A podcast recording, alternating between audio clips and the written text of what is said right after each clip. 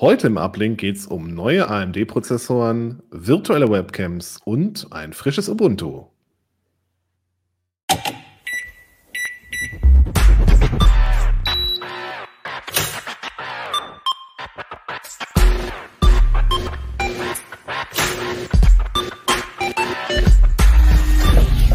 CT Uplink. Ja, herzlich willkommen zum neuen Uplink. Schön, dass ihr uns wieder zuschaut. Ähm, ich habe wieder drei wunderbare Teilnehmer dabei. Ähm, und zwar fangen wir mal ähm, bei Kevan an. Kevan, du sprichst heute über das neue Ubuntu und auch ein bisschen über Fedora. Davon gibt es nämlich auch eine neue Version. Hallo. Dann haben wir Christian. Christian, du erzählst uns was über Hallo. neue AMD-Prozessoren und wie es überhaupt so läuft mit AMD. Die rollen ja gerade ganz schön um. Und Liane, du sprichst über Hallo. virtuelle Webcams und wie man sie einrichtet und was für wunderbare Faxen man damit machen kann. ja, ähm, Christian, ähm, es gibt mal wieder neue AMD-Prozessoren. Ich habe das Gefühl, AMD kloppt gerade fleißig CPUs raus, immer wieder neue Iterationen und äh, vor allen Dingen ähm, gehen sie Intel damit ganz schön an inzwischen. Ja, also Intel, äh, Entschuldigung, AMD hat natürlich wieder mal neue Prozessoren vorgestellt. Mhm. Äh, kann man jetzt vielleicht ein bisschen schwer erkennen. Also es geht um Ryzen, steht da drauf, das kann ich ja schon mal verraten. äh, um was sonst auch, ne? Ähm, ja, nachdem AMD hatte ja im letzten Jahr die, die sage ich mal, Mittelklasse und, und High-End-Prozessoren von AMD Ryzen 3000 vorgestellt. Ähm, und da gab es jetzt noch so eine kleine Lücke ne, mit den günstigeren Prozessoren. Da hatten sie zwar die, die ähm, mit Grafik vorgestellt, ne, die, die 3200G und 3300G. Äh, die sind aber noch auf der alten Architektur und äh, Mhm. jetzt haben sie auch günstige Prozessoren mit neuer Architektur, mit Zen 2. Okay, was hat sich jetzt verbessert im Vergleich zur alten Architektur? Also bei Zen 2 äh, sind die Rechenwerke komplett überarbeitet worden. Ähm, äh, hat halt eine höhere IPC, nennt sich das. Also pro Takt liefern sie mehr Leistung, die, die, aber auch die Taktfrequenzen sind gestiegen, ähm, weil der Fertigungsprozess einfach jetzt 7 Nanometer ist. Das ist einfach eine feinere Struktur, kann ein bisschen höher takten, braucht weniger Strom. Ähm, und wir haben äh, noch ein paar so Detailverbesserungen gebracht, ne? also größeren Cache, äh, äh, die, die Floating Point, also Gleitkomma-Einheiten verbessert. Also haben wir schon eine ganze Ecke gemacht. Okay, und wie stehen die neuen Prozessoren so da im Vergleich zur Konkurrenz von Intel? Ja, also es geht um, bei den neuen Prozessoren, es geht um die Quad-Cores, das kann man vielleicht können wir auch mal erwähnen, das hat man bisher noch nicht Mhm. gesagt. Ähm, also bisher war es so, äh, wenn man einen Zen 2 Prozessor, also einen Prozessor mit Zen 2 Architektur wollte, musste man den 6-Kerner kaufen, ne? den Ryzen 5 3600 und der hat halt 170, äh, 180 Euro gekostet äh, und die kriegt man jetzt schon für äh, um die 100, 120 Euro. Ähm, und äh, der Vergleich mit Intel ist ähm, ja schwierig, weil Intel hat zum Beispiel auch einen Quad-Core, den sie für, für nur 70 Euro anbieten, ein Core Mhm. i3. Ähm, der, der große Unterschied ist aber, dass die AMD-Prozessoren deutlich leistungsfähiger sind, weil die machen sogar, gehen sogar manchen äh, Sechskernern, kommt die relativ nahe. Das ist nicht schlecht. Also generell eine Empfehlung für die äh, Ryzen-Prozessoren oder gibt es da irgendwie noch Hasenfüße, Abstriche, die man machen muss? Ja, also äh, ideal, also was wir als idealen Anwendungsfall vor allem für den 3300X rausgefunden haben, das sind halt Spiele. Ne? Das äh, kann ich Mhm. gleich dann nochmal später erklären. Der Architektur können wir kurz mal verschieben.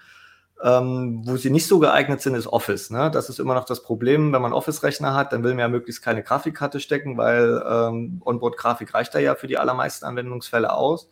Und die, da gibt's halt noch nichts äh, momentan. Ne? Da muss man entweder, man nimmt halt die, die äh, 3000G, die aber technisch halt eigentlich eher den 2000er dann entsprechen von, von den CPU-Rechenwerken mit Zen Plus. Die sind dann halt nicht ganz so performant, haben aber eine Grafik drin oder man muss noch ein bisschen warten, ein paar Monate. Da wird, denke ich mal, bald was kommen von AMD. Okay.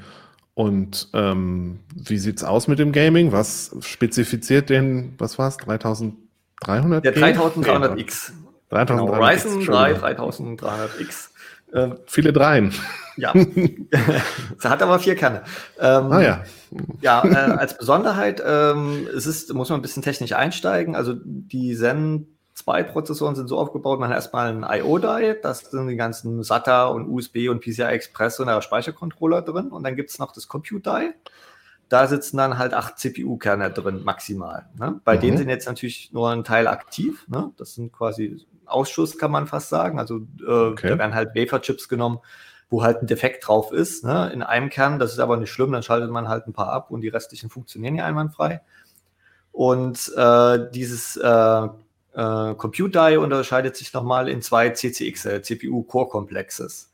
Und Okay. äh, das sind jeweils vier CPU-Kerne drin und die teilen sich zusammen einen äh, Level 3 Cache-Block.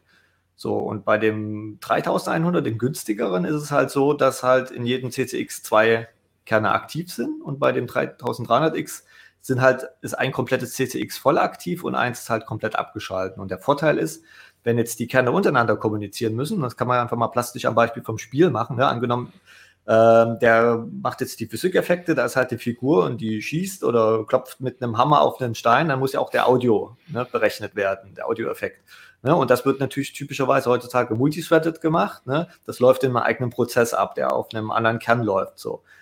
Und äh, bei dem ähm, kleineren, also wo das die 2 plus 2 Konfiguration nennt man es auch technisch, also beim 3100 ist es so, wenn der eine Soundthread halt in einem anderen CCX läuft, als zum Beispiel der, wo halt der Hammer physisch da auf den Gegenstand schlägt, ne, dann muss der dem ja Bescheid geben. Und der Weg durch, die können halt nicht direkt miteinander kommunizieren über CCX, sondern müssen halt über das IO-Die gehen. Ne? Also erst über Hyper Transport zum, nee, nicht Hyper Transport, Infinity Fabric äh, zum, zum IO-Die und dann vom IO-Die wieder die, äh, zum nächsten Kern. Und beim 3300X sind die, sitzen die alle in einem CCX und da können sie wirklich direkt miteinander Daten austauschen. Und dadurch sind die Latenzen geringer und dadurch schneidet er bei Spielen überdurchschnittlich gut ab.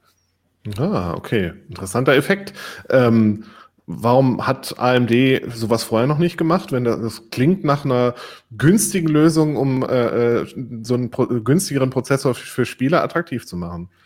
Ja, das ist, äh, ist einfach eine Frage. Man will natürlich, äh, da gibt es wahrscheinlich auch Nachteile. Also bei dem jetzt nicht bei den Quad-Cores, aber zum Beispiel, wenn man jetzt einen Sechskerner hat, ne, ähm, dann wäre das unklug, den zum Beispiel in einer 4 plus 2 Konfiguration laufen zu lassen. Ne? Sondern Mhm. die sind dann halt eine typischerweise 3 plus 3 Konfiguration, ähm, weil ja sonst äh, der Cache unterschiedlich asymmetrisch groß ist, ne? Für jeden Kern. Mhm. Und das gibt dann Probleme beim, bei der Windows äh, oder der Betriebssystem-Scheduler weiß das ja nicht, dass die Kerne da äh, verschieden äh, quasi angeordnet sind. Und das gibt dann eher mehr Performance-Einbußen, als was es in dem Fall bringt. Äh, wie gesagt, bei den Quad-Cores ist das relativ einfach umsetzbar. Ähm, da macht es jetzt AMD. Ähm, vorher äh, war es halt oft so, dass sie eine 2 plus 2 Konfiguration hatten. Okay, wie ist denn das äh, mit den notwendigen Boards? Brauche ich da irgendwie ein neues Board für die Prozessoren oder kann ich, wenn ich jetzt noch ein, sagen wir mal, nicht ganz so altes Board habe, sagen, okay, das Upgrade lo äh, lohnt sich vielleicht? Ähm, grundsätzlich laufen die Boards, das sagt AMD, in allen Boards, wo auch Ryzen 3000 läuft. Äh, das ist Mhm. natürlich erstmal eine relativ einfache Aussage, ähm, weil nicht jedes Board ist Ryzen 3000 kompatibel. Also auf alle Fälle sind das die teuren X570 Boards und dann die meisten, ich sag mal mit wenigen Ausnahmen, fast alle Serie 400 Boards. Also da gehört der B450 Chipsatz dazu und der X470. Ähm, da passen die alle rein. Bei den älteren 300er Chipsätzen ist es, kommt es drauf an. Also da gibt es halt bei vielen Boards oft nur ein Beta-BIOS, manche kriegen auch gar keins, da muss man halt schauen. Ne, aber die Mhm. kauft man eh nicht mehr neu. Also da muss man ein bisschen gucken. Es gibt aber noch, noch einen weiteren neuen Prozessor, den hat AMD so ein bisschen unterm Radar veröffentlicht. Okay. Ja, Was, ist hat, der- was hat's mit dem auf sich? Genau, du den, haben den haben wir auch hier. Ich habe nämlich ja alles mal mit, mit nach Hause genommen. Ah, Das super. ist hier der Ryzen 3 1200. Da denkt man jetzt, hör, 1200, das ist ja erste Ryzen-Generation. Das ist ja 2017. Mhm. Was soll denn der Scheiß? Ne? Ja. Ähm, das ähm, ist eine Neuauflage. Und zwar diesen Prozessor Ah. gibt es ja jetzt schon seit drei Jahren. Und jetzt äh, eigentlich war der ursprünglich mit 14 Nanometer gefertigt. Und AMD hat jetzt nochmal eine Zen Plus-Variante, also minimal verbesserte Architektur. Also nicht so ein großer Schritt wie Zen 2, sondern so ein paar kleine Verbesserungen. Das bringt so drei bis fünf Prozent. Ähm, und in 12 Nanometer gefertigt. Und äh, der große Vorteil von dem Prozessor ist, dass er unfassbar günstig ist. Der kostet so 60 Euro äh, plus minus. Muss man ein bisschen schauen. Momentan ist ja manchmal schwierig wegen Corona, wie die, Mhm. die Händler da beliefert werden. Aber der kostet um die 60 Euro. Ne? Und das ist für einen Quad-Core natürlich ein absoluter Schnäppchenpreis. Ne? Und äh, der ist auch nicht schlecht zum Geben, weil der hat auch eine 4 plus 0 äh, äh, Okay. Konfiguration. Und der lohnt sich auch für kleinere Aufgaben. Ja, wie gesagt, da ist wieder das Problem, ne? Per Office, man müsste wieder eine Grafikkarte stecken, ne? Da ist der mhm. Spareffekt ja. wieder dahin. Ne? Was nützt mir, wenn ich einen 60-Euro-Prozessor habe, dann eine 70-Euro-Grafikkarte noch dazu stecken muss? Okay. Ähm, Jetzt hat AMD ja auch, äh, wie ich im aktuellen Heft gelesen habe, ähm, äh, Mobilprozessoren rausgebracht, die auch ziemlich konkurrenzfähig sind. Bisher war das, waren gerade die Mobilprozessoren ja eigentlich eine Domäne, auf der Intel ähm, ziemlich alleine war, gerade was Effizienz angeht. Äh, wie schlägt sich denn die AMD-Variante? Also die Mobilprozessoren, die sind, wurden ja schon länger angekündigt. Die sind ja schon auf der CES, mhm. glaube ich, vorgestellt worden. Also das äh, früher gab es halt noch Computermessen, äh, so am Jahresanfang. ah, ich erinnere mich dunkel. Und äh, ich war schon mal auf einer. Ja, ähm, ist ja momentan nicht so in. Ähm, mhm. Und da wurden die schon vorgestellt, also angekündigt. Äh, ist ja oft so, dass heutzutage Produkte angekündigt werden. Also das heißt nicht, dass ich nächsten Tage in den Laden gehen kann und äh, gib mir, sondern das dauert dann mal teilweise Monate. Äh, die sind jetzt äh, äh, verfügbar. Das sind äh, die Kombi-Prozessoren, also so ähnlich wie mhm. diese Ryzen 3000G, die ich angesprochen hatte, aber eben schon mit den neuen Zen 2 Kernen. Also auch, das ist quasi die Kombination ähm, der, der, der Grafik mit den Zen 2. Äh, die laufen aber schon unter der 4000er Bezeichnung, sind aber technisch mit den Desktop 3000ern quasi eng verwandt. Und die liefern eine erstaunlich hohe Performance, vor allem bei Multithread-Anwendungen. Also wie gesagt, wenn viele Kerne genutzt werden, also zum Beispiel Rendering, Video äh, komprimieren, äh, aber auch Spiele inzwischen, äh, weil da Intel einfach nichts gegensetzen kann momentan. Ne? Intel ist so mhm. beim, beim, Laptop so auf sechs Kerne limitiert und AMD bringt da einfach mal acht. Ne? Das ist natürlich okay. eine Ansage. Wie sieht es denn aus mit Intel? Haben die in Zug, also in absehbarer Zeit irgendwie mal eine Antwort parat auf äh, Intels, äh, auf AMDs äh, Durchmarsch? Ähm, also es, äh, morgen läuft ja, das kann man einfach sagen, also morgen ist der Verkaufsstart für die Core i 10.000 Prozessoren. Äh, die mhm. wurden ja schon vor zwei Wochen äh, angekündigt. Gab es ja natürlich auch eine Meldung bei Heise Online. Im Heft waren die auch schon.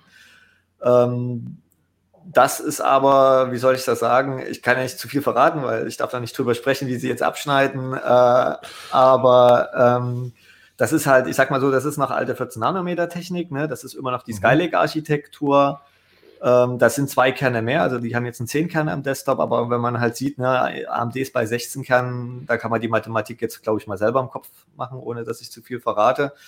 Ähm, okay. Und das wird bei Intel wohl auch noch eine Zeit lang so bleiben. Ne? Also die haben halt ganz, ganz große Schwierigkeiten, diese 10 Nanometer äh, Fertigung äh, quasi nicht ans Laufen zu bringen. Also die funktioniert, aber eben nicht mit den Stückzahlen, die sie, die sie brauchen. Ne? Deshalb gibt es mhm. ja zum Beispiel auch im Laptop die 10. QI-Generation zweimal. Einmal als ähm, äh, 14 Nanometer Variante, dann mit auch 4 und 6 Kernen, aber die 10 Nanometer gibt es halt nur mit maximal 4 Kernen. Ne? Und im, okay. das Problem im Desktop ist, warum, sie, warum es immer noch keine 10 Nanometer Desktop-Prozessoren gibt, obwohl die mal, also vor fünf Jahren hatte man gesagt, irgendwie sie kommen 2018, äh, jetzt haben wir, hat man glaube ich 2020, mhm. ähm, sind immer noch nicht da, weil sie A, die, die, die Stückzahl nicht hinkriegen und auch nicht die großen Wafer, also, also die großen Chips für, für die 8 Kerner oder 10 Kerner, was jetzt aktuell ist. Und das zweite Problem, sie kriegen auch die Taktfrequenz nicht so hoch. Und das okay. ist natürlich im Desktop ein großes Problem. Im Mobile ne, ist das nicht so schlimm, weil da will man eh auf Effizienz die Prozessoren trimmen. Aber im Desktop, ne, da, da ist man jetzt bei, sagen wir mal so im Schnitt bei 4,5 bis 5 Gigahertz, je nachdem, äh, welche, welche, ähm, ob man jetzt Intel oder AMD nimmt. Und äh, da kommen sie halt einfach nicht hin in den großen Stückzahlen. Ne? Und das äh, wahrscheinlich, das ist natürlich jetzt Gerüchte alles, aber wahrscheinlich wird auch selbst die nächste Generation bei Intel im Desktop noch 14 Nanometer sein. Da wollen sie dann aber vermutlich von 10 Nanometer zumindest die Architektur rüber portieren, wird zumindest so okay. gemutmaßt. Ne? Und ob mal, und wann wir dann äh, mal 10 Nanometer, also wirklich die, die mal richtig neue Prozessoren, sage ich jetzt mal bei Intel sehen werden für einen Desktop, ich glaube, das wird eher so Mitte nächsten Jahres oder später werden. Okay, na gut, das äh, ist ja schon mal ein Ausblick. Dann warten wir mal, wie es mit AMD und Intel weitergeht und ähm, was sich da noch so entwickelt bei den ganzen Architekturen und Fertigungsverfahren. Mehr Details dazu, die Benchmarks äh, und äh, Hintergrundinfos könnt ihr im neuen Heft lesen. Das ist im Handel, beziehungsweise vielleicht sogar schon in eurem Postkasten. Ähm, und äh, da findet ihr noch andere Themen, wie zum Beispiel Raspberry-Nass und so. Vielleicht können wir das kurz mal einblenden, liebe Regie. Unser Heft. Ne? Ah, da ist es wunderbar. Genau. Und außerdem ist noch äh, zum einen das aktuelle Desinfekt drin. Das ist unsere Virenscanner-Distribution. Die könnt ihr live von einem USB-Stick ausführen, um euren Rechner zu desinfizieren, falls er mal mit irgendwas äh, infiziert ist oder auch Freunden, Familie und Bekannten helfen. Und ganz wichtig, es gibt 66 praktische und lustige Sticker zum Aufkleben im Heft. Äh, ich glaube, Kevan hat die da sogar rumliegen. Kevan, halt doch mal die Sticker kurz ins Bild. Ähm, Da sind ich habe schon welche verwendet. genau, müsst ihr euch überraschen lassen, welche davon fehlen. Da sind alle drauf. Sehr gut. also viel Spaß beim Aufkleben. äh, apropos Sticker. Nein, das war völlig bescheuert. Zum ersten Mal habe ich eine Überleitung richtig verkackt.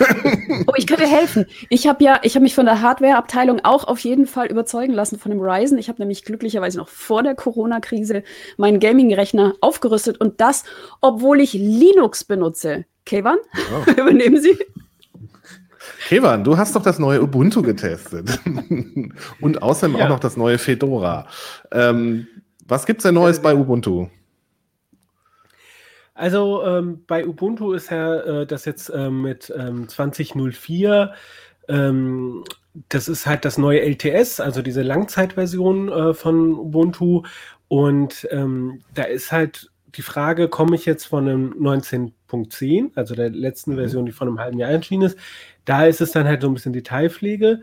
Komme ich aber von 18.04 dann merkt man schon, dass sich äh, so einiges am Desktop poliert hat. Das sind halt einfach die Verbesserungen, ähm, über die wir auch die ähm, letzten zwei Jahre sozusagen aus dem ähm, GNOME-Bereich berichtet haben, die bei Fedora eingeflossen sind, die bei den Ubuntu-Zwischenversionen eingeflossen sind. Mhm. Ähm, Im Grunde ist das jetzt nicht so ein revolutionär neuer äh, Bruch, wie wir das mal äh, in der Vergangenheit erlebt haben, als es den Wechsel gab äh, von GNOME zu Unity, von Unity wieder zurück zu GNOME und so, sondern ähm, das ist halt schon so solide Weiterarbeit, ähm, paar äh, optische, äh, sag ich mal, geschm äh, geschmeidiger und hübscher und so. Ähm, die Details sieht man, aber es ist halt einfach ein ganz solider äh, Desktop, der ähm, ja, so auf dem Stand der Dinge ist. Okay, das ähm, klingt doch ähm, nach typischer Produktpflege für Ubuntu, aber gibt es, gibt es irgendwie so erwähnenswerte Details, wo sie jetzt, wo du jetzt sagen würdest, da könnte man mal, äh, oder da haben sie viel Fokus drauf gelegt und äh, da jetzt mal ein bisschen dran gearbeitet?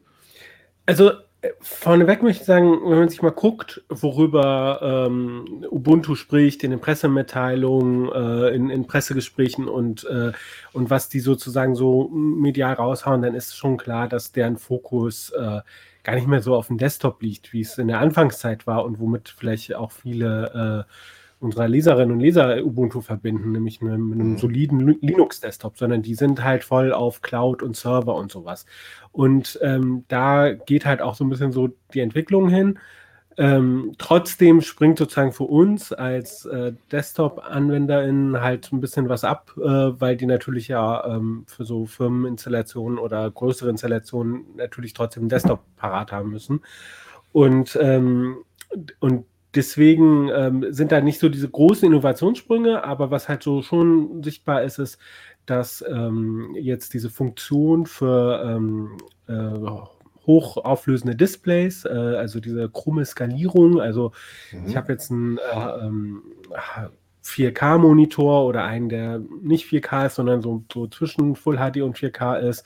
Ähm, und mir ist die Schrift zu klein. Und jetzt möchte ich halt, jetzt kann ich die skalieren auf 200 Prozent, aber dann ist die Schrift wieder zu groß und der Vorteil von dem großen Monitor geht weg, äh, weil ich dann wieder nur sehr wenige Inhalte sozusagen auf dem Desktop bekomme. Ähm, also will ich da halt so eine krumme Skalierung, nennt man das. Also Faktor 1,25, Faktor äh, 1,5 oder sowas haben. Und das war halt mit Linux äh, ähm, bisher immer noch so eine Baustelle. Das war ja auch bei Windows, wie mir gesagt wurde, längere Zeit eine Baustelle. Hm. Und ähm, das, äh, genau, und, und das hat, das, diese Funktion gibt es schon länger in, in Ubuntu-Versionen und da musste man halt, äh, die gab es sogar schon bei 18.04, wenn ich mich richtig erinnere, und da musste man irgendwie äh, im Terminal irgendwie ähm, so einen Zauberbefehl eingeben, der dann einen eine geheime Option gesetzt hat, mit der dann halt irgendwie das äh, dann äh, auch in der GUI sichtbar war und dann konnte ich dann halt irgendwie da drauf wählen. Das war alles so ein bisschen kompliziert und unschön und sie haben halt gesagt, ja, das ist noch experimentell und so. Ähm, ich habe mit einem der Entwickler gesprochen, habe gesagt, was habt ihr denn jetzt neu gemacht? Also, Spoiler, äh, es ist jetzt einfach in der GUI drin, ohne dass man was eingeben muss. Man macht so einen Schalter an, da ist noch so ein kleingedrucktes, so Beipackzettelmäßig, ha, kann instabil sein und äh, ähm, äh, nicht so schön sein, ähm, aber hier habt ihr die Funktion, wenn ihr wollt, dann kann man das anschalten. Äh, und ähm, dann habe ich halt einen dieser Entwickler gefragt, der da dran gearbeitet hat, äh, was ist denn, warum habt ihr es denn jetzt äh, in, in Ubuntu 20.04 LTS sozusagen in die GUI gebracht.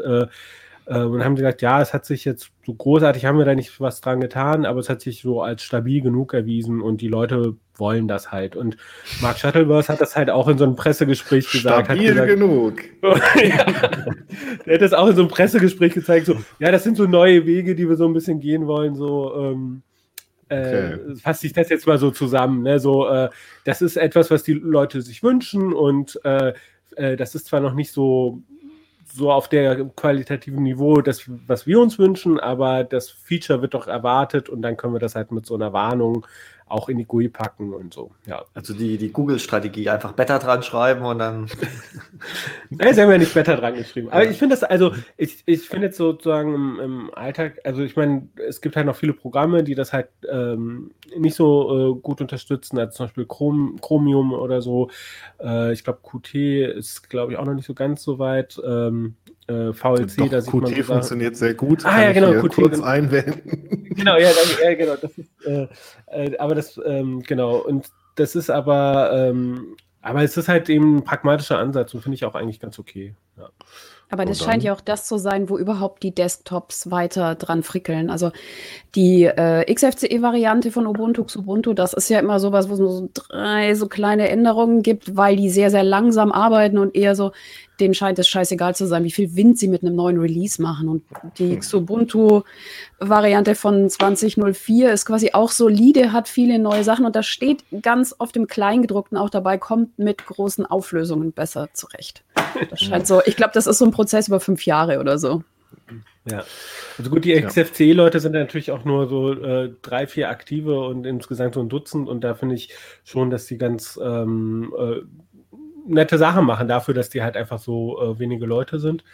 Genau, und was halt eigentlich noch so ein bisschen so ähm, Eye Candy ist, ist halt so ein dunkles äh, Theme ist jetzt sozusagen da. Äh, das ist ja auch etwas, worauf die Leute teilweise stehen, irgendwie alles auf dunkel zu stellen und äh, irgendwie ähm, nerd-kompatibel, sonnenlichtscheu, äh, irgendwie alles äh, äh, dunkel zu machen. Und das, das geht auch eigentlich schon, schon ganz gut. Ähm, es gibt natürlich, äh, was weiß ich, ich habe dann Thunderbird, da ist dann alles dunkel bis auf der Mailtext, äh, der ist dann auf dem weißen Hintergrund. Also, oder man muss dann halt irgendwie, ähm, ja, ich glaube, in äh, teilweise dann halt, äh, was weiß ich, in G-Edit nochmal ein anderes ähm, Theme von dem Editor auswählen. Also dann ist halt alles drumherum, ist dann halt schwarz, aber das Text-Editorfeld äh, selber, äh, das Entscheidende quasi, so äh, muss man dann von Hand umstellen. Ähm, äh, wobei zum Beispiel, wenn ich jetzt auf Twitter gehe, der Twitter sagt halt, hey, ich habe ein helles und ein dunkles Theme und das, da funktioniert das Zusammenspiel. Das heißt, wenn Firefox ist dann dunkel und dann erkennt das, Twitter ist, ähm, hat ein dunkles Theme und dann lädt er das und dann ähm, ist es so wie auf dem Handy mit diesem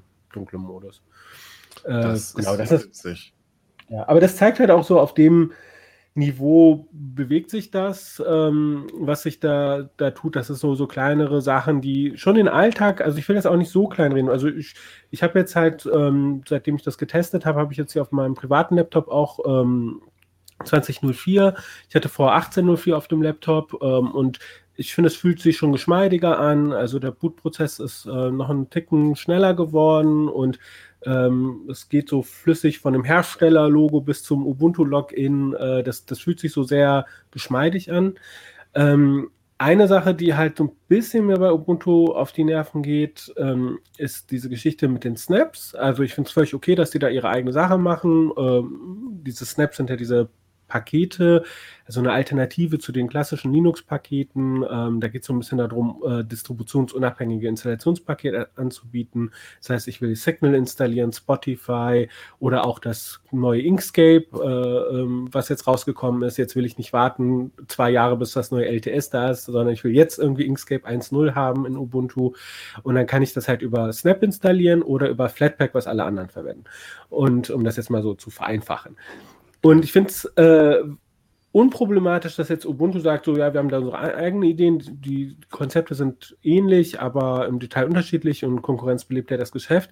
Was aber mich ärgert, ist halt, dass die dann andere Sachen so kaputt frickeln. Also wir haben zum Beispiel ähm, ja GNOME Software, diese Paketmanager oder dieser App Store quasi. Man kann da zwar nichts kaufen, aber das ist halt so wie so ein App Store halt aufgebaut. Und ähm, den haben sie halt genommen und haben den halt Ubuntu Software genannt. Schön und gut aber sie gehen dann halt, ähm, haben dann halt irgendwie äh, den auf äh, Snap komplett umgestellt, haben Flatpak da rausgeschmissen und ähm, es ist halt auch so, wenn ich nach einem Paket suche, was äh, oder nach einer Software suche, die es sowohl als Ubuntu-Paket gibt, als auch als Snap, dann wird mir quasi, äh, habe ich erstmal eine Liste von ganz vielen Snap-Paketen, die auch teilweise gar nichts mit meinem Suchbegriff zu tun haben. Und ganz unten habe ich das klassische Debian-Paket. Ja, so. Mhm. Und bei Fedora ähm, sehen wir das. Da haben die ja zum Beispiel auch ähm, Flatpaks, Snap und äh, ähm, Debian, äh, nicht, ach Quatsch, RPM-Pakete drin. Und da ist es halt so, dass, ähm, dass der mir halt an, ich suche nach einem, zum Beispiel nach Inkscape und dann sagt der, du kannst halt verschiedene Quellen auswählen. Du kannst es halt als Fedora-Paket auswählen oder du kannst es aus der Quelle äh, ähm, Fedora Flatpak auswählen oder du kannst es aus der Quelle ähm, FlatHub ähm, Flatpak auswählen. Und das ist halt natürlich viel benutzerfreundlicher, weil ich dann sagen kann, hey, ich möchte es gerne aus der Quelle haben oder ich möchte jetzt hier die, ähm, die RPM-Version haben oder ich möchte jetzt die neuere Version haben, die ich bei FlatHub bekomme. Und das halt, das sind so Sachen, die, da will irgendwie Ubuntu so habe ich manchmal das Gefühl, so einen Vorsprung haben gegenüber den anderen und macht es aber einfach kaputter und komplizierter, als es ist. Und wenn ich jetzt halt Flatpaks unter Ubuntu haben möchte, dann muss ich mir, also ich habe das wirklich alles durchgetestet, aber und, und versucht so, was ist der pragmatischste Weg? Und Liane und ich, wir haben ja auch so ein bisschen, weil ich den Artikel geschrieben habe, darüber gesprochen und so. Und äh, du hast ja ein bisschen Stirn gerunzelt, äh, gesagt, so, das kann doch so nicht sein. Äh, für mich war wirklich das Einfachste zu sagen, ja, ich installiere einmal GNOME-Software und dann dieses Ubuntu-Software, habe diese zwei App Stores sozusagen nebeneinander und ähm, äh, die ähm, und, und und, und installiere aber nicht in dem GNOME-Software das, das Snap-Plugin. Weil man könnte ja denken, hey, dann nehme ich doch einfach das GNOME-Software mit dem Flatpak-Plugin und dem Snap-Plugin und die Debian-Pakete kann auch, dann habe ich alles in einem. Nein, das geht leider nicht, äh, weil dann halt äh, irgendwie das GNOME-Software schlechter funktioniert als ohne das Snap-Paket. Ne? So, und dann ist nämlich diese Integration, was ich eben erzählt habe, was unter Fedora ist, das ist dann mit GNOME-Software unter Ubuntu auch, aber nicht, wenn du das Snap-Plugin reinpackst. Und du kannst zum Beispiel auch nach einem Programm suchen. Also wenn du sagst, ich will jetzt hier Inkscape aufmachen, dann drückst du die Super-Taste, also was die meisten Windows-Taste nennen, und gibst halt einen Begriff ein. Und dann ist das Schöne, dass halt GNOME-Software, wenn er erkennt halt, hey, ich habe das Programm nicht installiert, dann sucht er und sagt, hey, äh, das äh, Programm, was du installieren wolltest, was weiß ich, Okular für PDFs, ähm, hast du zwar nicht installiert, aber willst es eben schnell äh, dir holen über GNOME-Software. Und das geht zum Beispiel dann weg, wenn ich äh, dieses Snap-Plugin äh, in den GNOME Software reinmache. Und das finde ich natürlich schade, weil es halt das umständlicher macht, als es notwendig wäre. Das klingt ja, und du hast halt dann diese zwei Software-Installationstools und denkst dir immer so, ich suche irgendwas. Äh, äh. Also deswegen habe ich mit Kevan auch ein bisschen hin und her getestet und gesagt, echt, echt so, das ist die beste Lösung? Aber ja, oh leider. Also meine Empfehlung ist, ja, nee, bitte wo wir gerade bei Flatpaks waren, du hast ja auch noch Fedora angeguckt. Was gibt es denn da Neues? Ja, Fedora bringt ja jede halbe Jahr eine neue Version raus. Das heißt, da sind halt auch die Entwicklungsfortschritte so ähm, äh, mit der Lupe zu suchen, sage ich jetzt mal. Äh, und ähm, da, was ja auch nichts Schlechtes ist. Man will ja auch nicht immer alles halbe Jahre irgendwie alles irgendwie über den Haufen geworfen haben.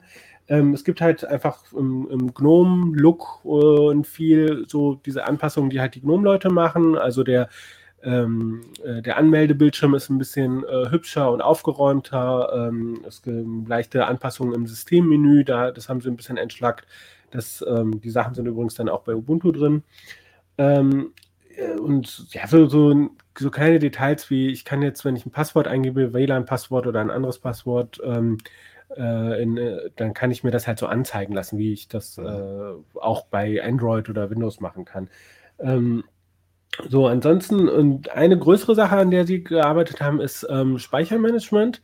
Das ist ja auch unter Linux ähm, äh, ja eine der Punkte, die ein bisschen kritisiert sind, weil was passiert, wenn mein Speicher voll läuft, ähm, dann äh, hat der, der Kernel eigentlich eine, eine Routine, die sagt, oh, oh, oh, wer ist der Speicherfresser? Den ähm, schicke ich mal über den Jordan. Ne? So, den mhm. Prozess schieße ich ab.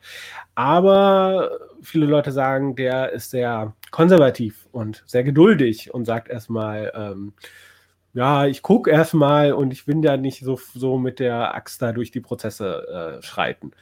Mhm. Ähm, das kann dazu führen, dass halt eben es sehr lange dauert, also dass Leute einfach nicht abwarten, dass dieser Aufräumprozess, dieser ähm, Out-of-Memory-Killer, OOM-Killer, sozusagen seine Arbeit macht, sondern halt sagen, boah, ich habe keinen Bock mehr, ich drücke jetzt die Reset-Taste oder die Aus-Taste und starte neu. Verständlich. Kenne ich zu Genüge.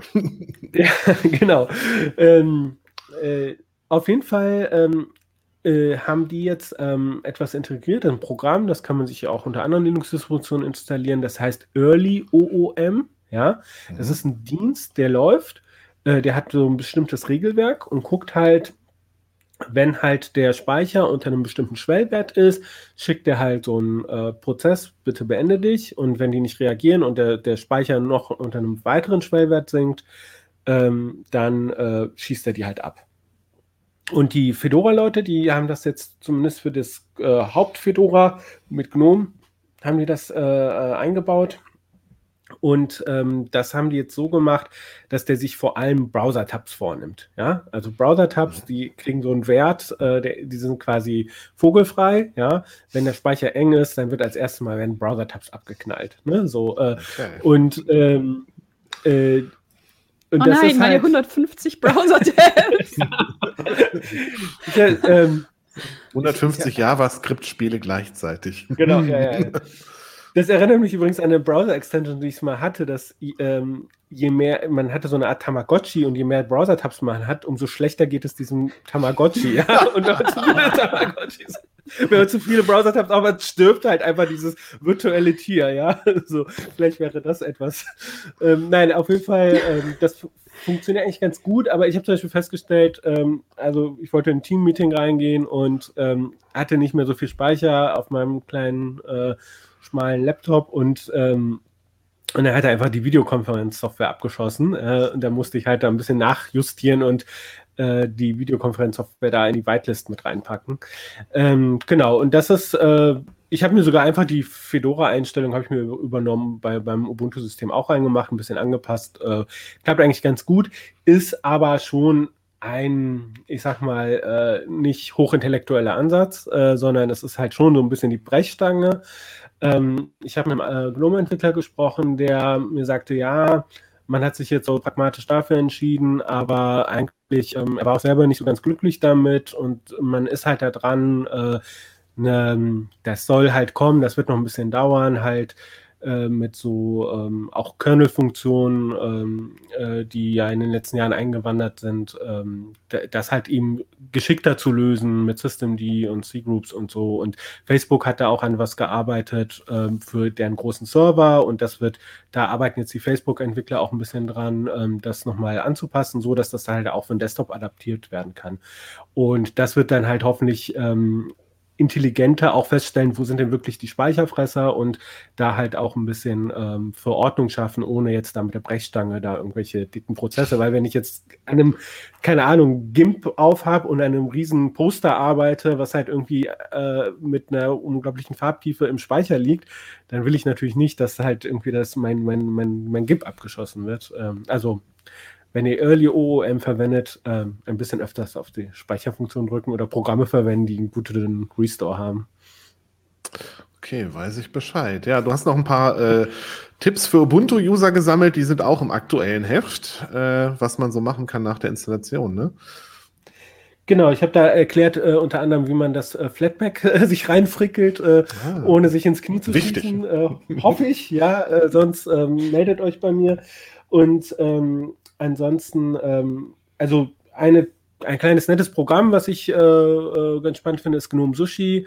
Das ist, äh, macht so eine kleine Vorschau im, im äh, äh, na, wie heißt der? Dateimanager. Äh, Dateimanager, Dankeschön. Äh, genau, also das heißt, ich klicke jetzt irgendwie auf eine PDF oder auf ein Video oder auf ein Lied und drücke dann die Leertaste und dann, äh, ohne dass ich jetzt das eigentliche Programm aufmachen muss, kann ich schnell mal reingucken, was war das eigentlich, kann das weg oder äh, war es die gesuchte Datei oder so. Das finde ich eigentlich sehr praktisch.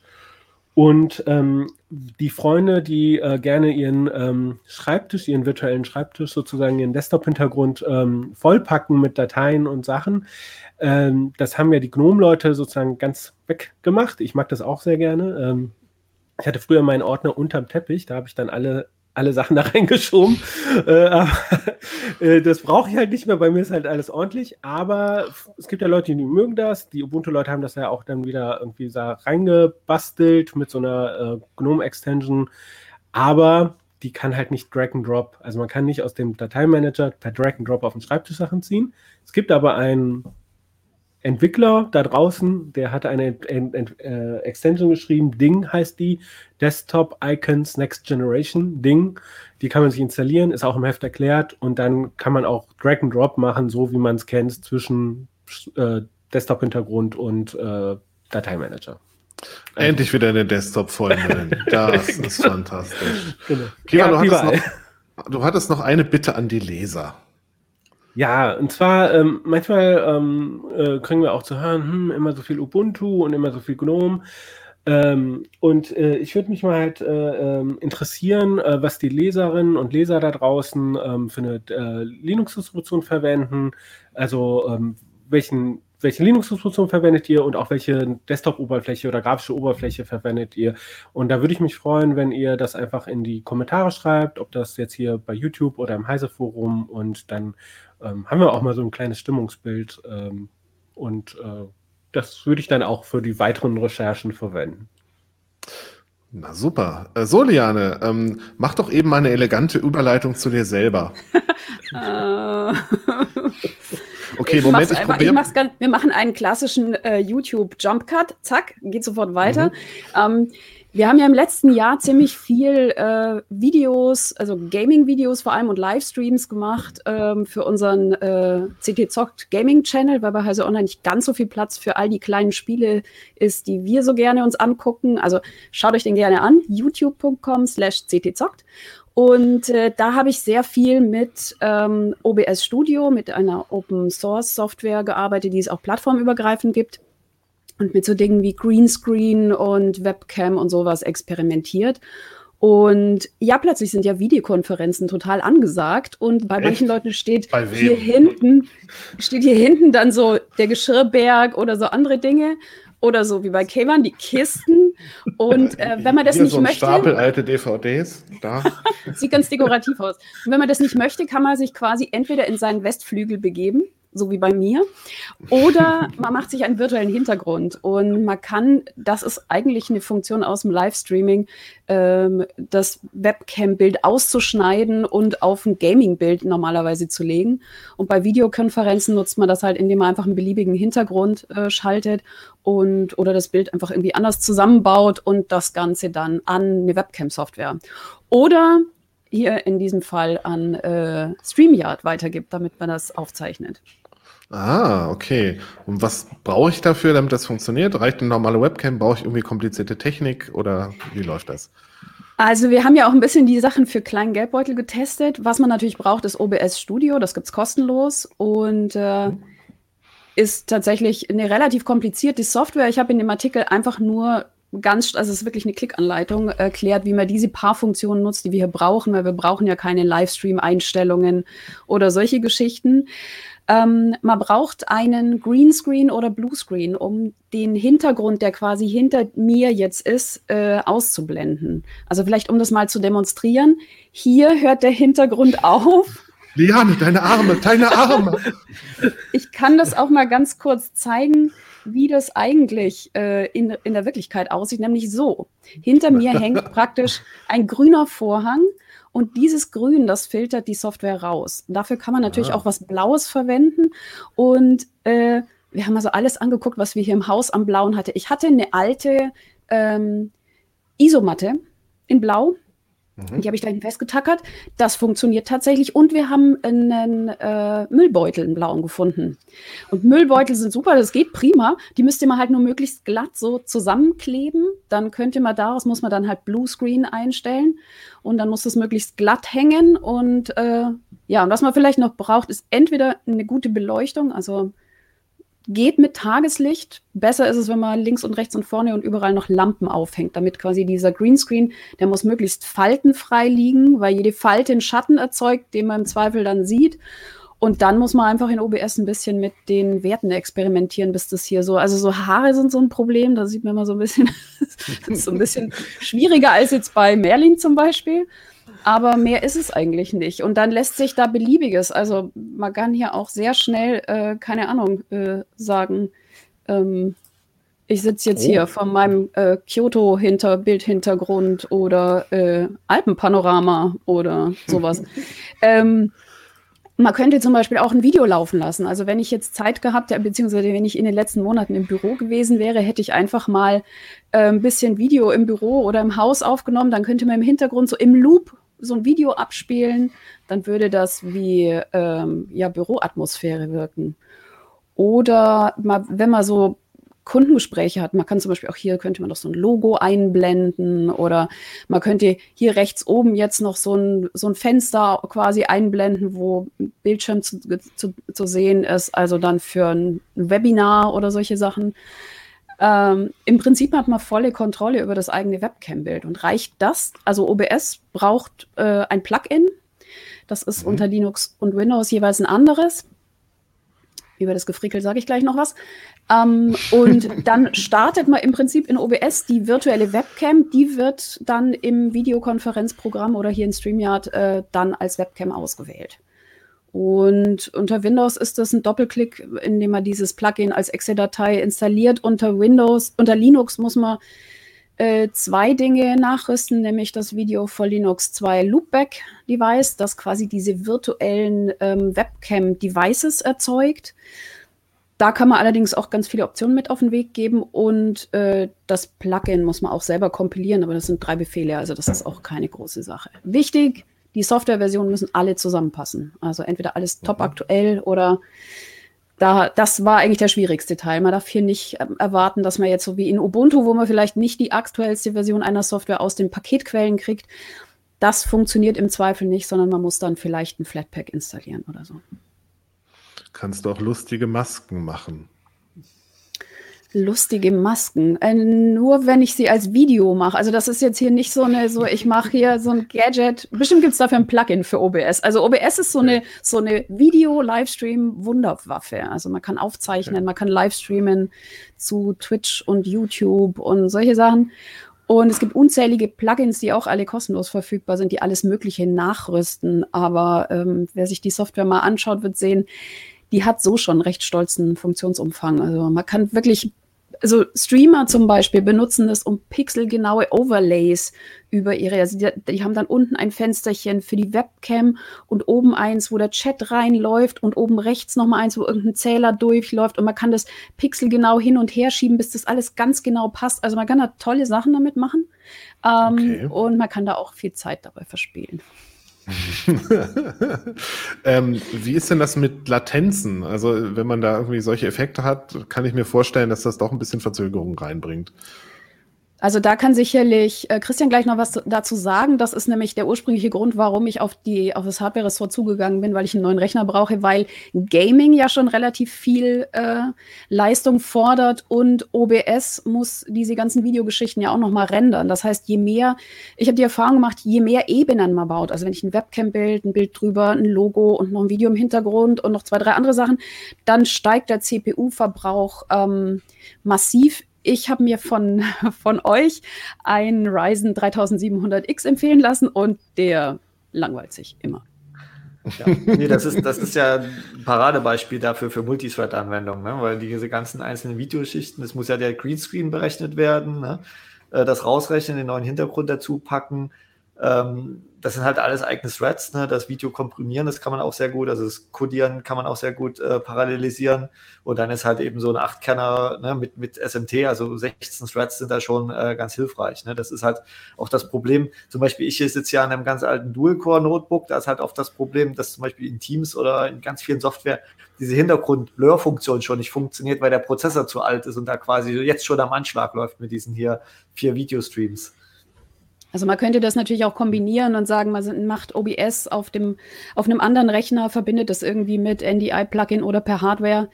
Ähm, ja, das geht jetzt so ein bisschen über das, was die meisten Leute bereit sind, für eine Videokonferenz an, äh, an Übungen auf sich zu nehmen, hinaus. Aber we wem langweilig ist und wer Lust hat, damit ein bisschen äh, zu experimentieren, kann sich das gerne mal angucken. Und vor allem empfehle ich, gebe ich allen den Tipp, wenn bis das hier klappt und hier kein grüner Saum mehr zu sehen ist und gerade bei fusseligen Haaren, also so, so wie gesagt, Merlin hat die perfekte Frisur eigentlich für sowas, aber bei so Wie fusseligen Haaren, Argument für neue Frisur. bis das alles packt, passt, muss man sehr viel hin und her schieben und oft lohnt sich einfach noch mal ähm, ein zusätzliches Licht aufzustellen. Also eins am besten, um sich vorne ein bisschen zu beleuchten und sich damit vom Hintergrund abzuhängen eins direkt hinter einem, was so ganz gleichmäßig den Greenscreen beleuchtet, vielleicht links und rechts, dann ist es insgesamt nochmal hell. Also da kann man, ähm, ich hatte zufällig noch so Tageslichtlampen für Fotografie, die sind dafür perfekt. Ich habe hier noch so einen Hue Lightstrap hängen, der, den ich quasi je nachdem, wie, wenn mir die Farbe nicht gefällt, ich habe ja keinen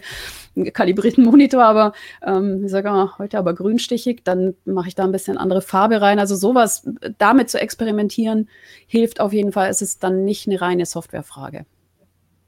Okay, super. Na dann, das war doch schon mal ein guter Abriss äh, zum Thema, wie kann ich mich selber in den eigenen Westflügel beamen, ohne mir wirklich ein Schloss kaufen zu müssen. Privatsphäre ist noch ein ganz wichtiges Argument. Oh ja, stimmt, Privatsphäre, Naja, nicht, damit man. nicht jeder will, dass der Chef einem bei der Videokonferenz regelmäßig in die eigene Wohnung guckt. Also dafür, ähm, ja, vielleicht eins noch, was ich vergessen habe. Äh, ich habe jetzt hier so einen anderthalb mal zwei Meter grünen Vorhang, den gibt es für ein 20 bei Amazon oder wo auch immer. Ähm, es gibt so Dinge auch kleiner, die klappt man dann so auf und schnallt sie sich direkt hinten an den Stuhl, damit geht es auch. Also, oder an Stativ, den Müllsack, sowas. Ähm, Okay. da kann man, Also glaube könnte ich. ich auch mit meinen viel zu hohen Decken und dem der viel zu weit entfernten Rückwand mit einem einer Montieranlage für meinen Stuhl noch einen Greenscreen kriegen, damit. Ja, und du bastelst ja gern die Stehlampe da im Hintergrund, da könntest du vielleicht, wenn du die weiter vorrückst, einen Greenscreen oder Bluescreen oder einen Müllsack oder sowas dran basteln. Okay. ja, sehr schön. Ja, vielen Dank für die Tipps. Ähm, das alles im Detail könnt ihr im aktuellen Heft lesen, ähm, das, wie gesagt, jetzt äh, am Kiosk sein sollte oder bei euch im Postkasten. Und äh, daran gibt's die aktuelle Version des Desinfekts und außerdem noch den Raspi 4 als flexibles Nass. Liane schiebt sich schön ins Bild, sehr gut. auch, auch ein guter Trick. Schön, dass ihr wieder alle zugeschaut habt und äh, wir hören uns beim nächsten Mal. Und auch vielen Dank, dass ihr drei dabei wart. Tschüss. Ciao. Ciao. Tschüss.